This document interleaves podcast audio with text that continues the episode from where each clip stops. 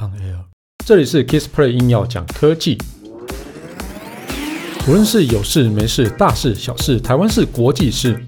只要是科技事，让我来告诉你到底发生什么事。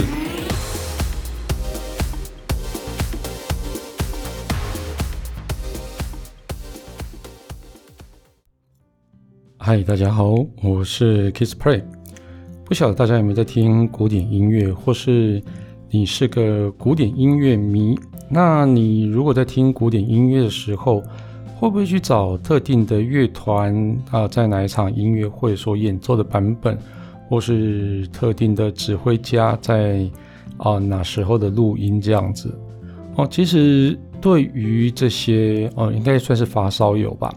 哦，对这些发烧友来讲，其实要找这些呃音乐的话。他们大部分都会是去购买唱片，或是去收集一些哦，可能绝版的一个录音这样子来去做聆听。所以这些乐迷啊，都可可能本身都是会有黑胶啊，或是有 CD 唱盘的哦。那现在拥有 CD 唱盘或是黑胶唱盘的，嗯，的朋友应该是蛮少的啦，哦。对，因为大家现在都是用串流音乐哦。那其实认真说来，如果你要用哦像 Spotify 或 KKBox 来去听古典音乐，其实这并不是一件困难的事哦。那但是你要像我刚刚讲的一样啊，走到某个交响乐团啊，或是哦哪一个交响乐团在哪个表演地点所演出的一个曲目，或是哪一个指挥家演奏的版本哦。对于古典音乐迷来讲，其实真的不是一件容易的事，尤其是像是在串流音乐平台上面哦。哦，那其实这些平台的那个整个的架构啊，哦，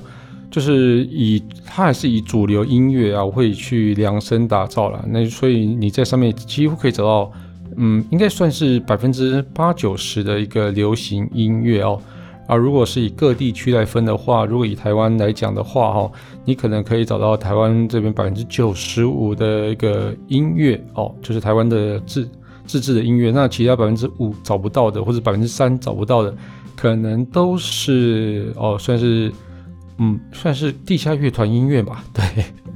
好，那就是因为有些地下乐团其实它根本就没有鸦片嘛，那整个都是在。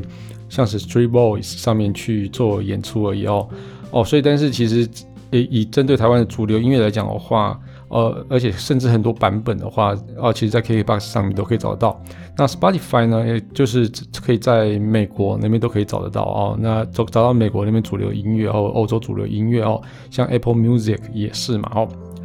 那其实呃，古典音乐来讲，就是就是我觉得整个听众比较少啦。那不止古典音乐啊，爵士乐也是一样哈。不过苹果哦，在八月底的时候，它有宣布去去收购一个非常应该算是非常知名的一个古典音乐平台，叫做 Prefonic。好，那 Prefonic 啊是一个古典音乐串流的一个服务商哦。那这个平台啊，它是会针对古典音乐或是优质音讯最佳化的一个搜寻的一个浏览功能。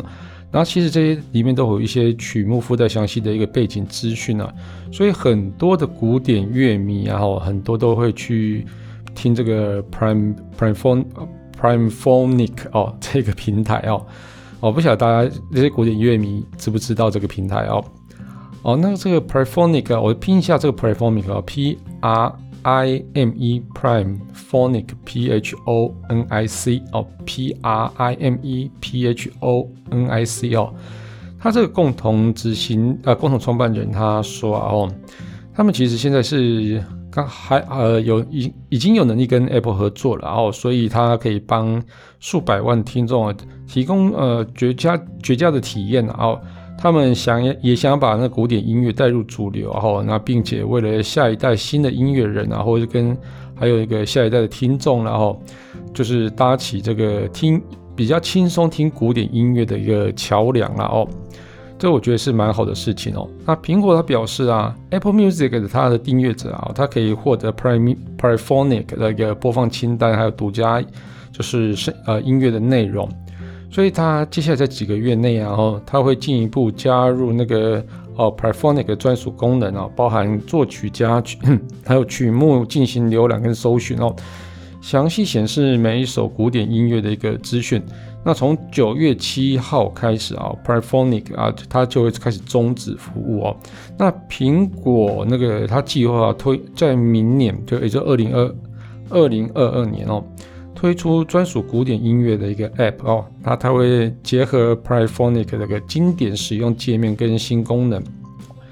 那负责 Apple Music 的副总裁啊，他表示哦，他们会提供啊世界上最好的古典音乐专门体验。哦，他这样讲，其实我也蛮想要去订阅。突然想要订阅 Apple Music 怎么办？因为其实我我蛮喜欢听古典音乐的，但是我也是跟这些哦发烧友们一样啊，其实真的很难去找到专属的一个版本哦。例如说，哦，我可能要听帕格尼尼的一些东西啊，我大概都只能搜寻到海菲兹的吧？对 对，哦，很难找到其他版本的哦。那其实这还蛮蛮困扰的事情哦。那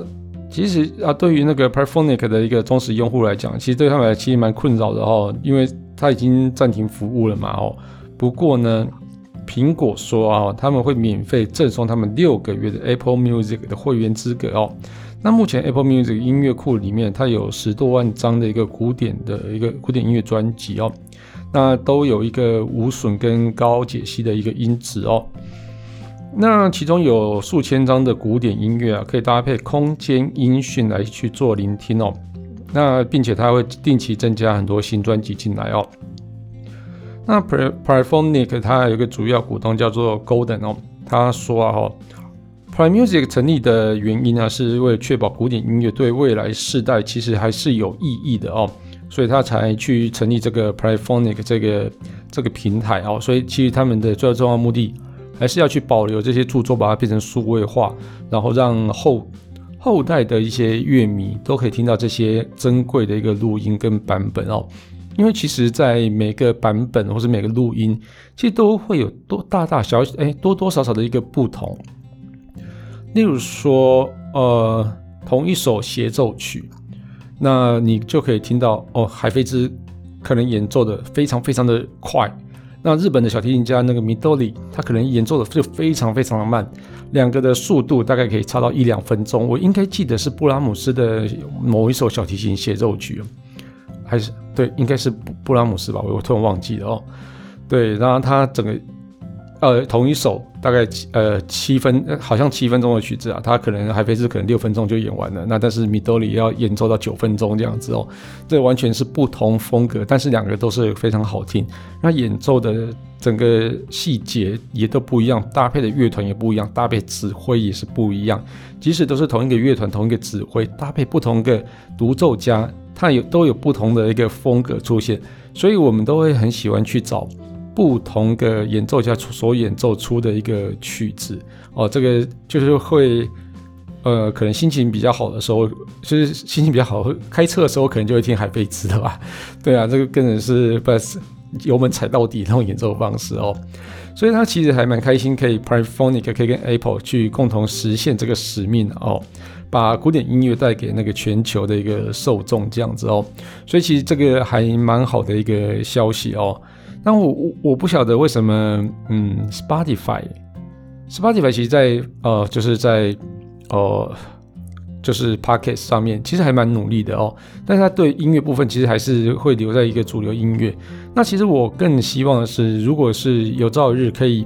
啊，像 Spotify 啊，可以针对爵士乐迷去收集这些不同演奏版本的一个爵士乐哦。譬如说我我常常也是在找爵士乐的时候，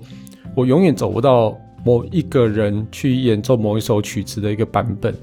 对，这个也是对我来讲也是很困扰。但是流行音乐好像就比较少这种困扰，也不晓得为什么哦。可能大家也没有，大家听流行音乐可能有时候是打发时间，或是消磨一些时间，也很少想去说，哎，我要听哦哪一个年代的哪一个版本哦。因为其实以流行音乐来讲，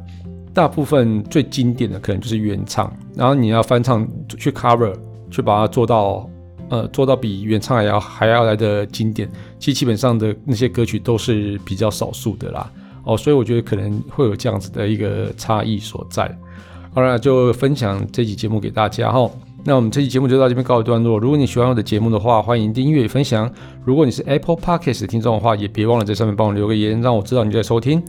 当然，最重要是帮到我颗心哦。那如果你有什么问题想要交流的话，也欢迎到 Facebook 粉丝团 Kiss Play。K I S P L Y 上面留言给我，谢谢大家，拜拜。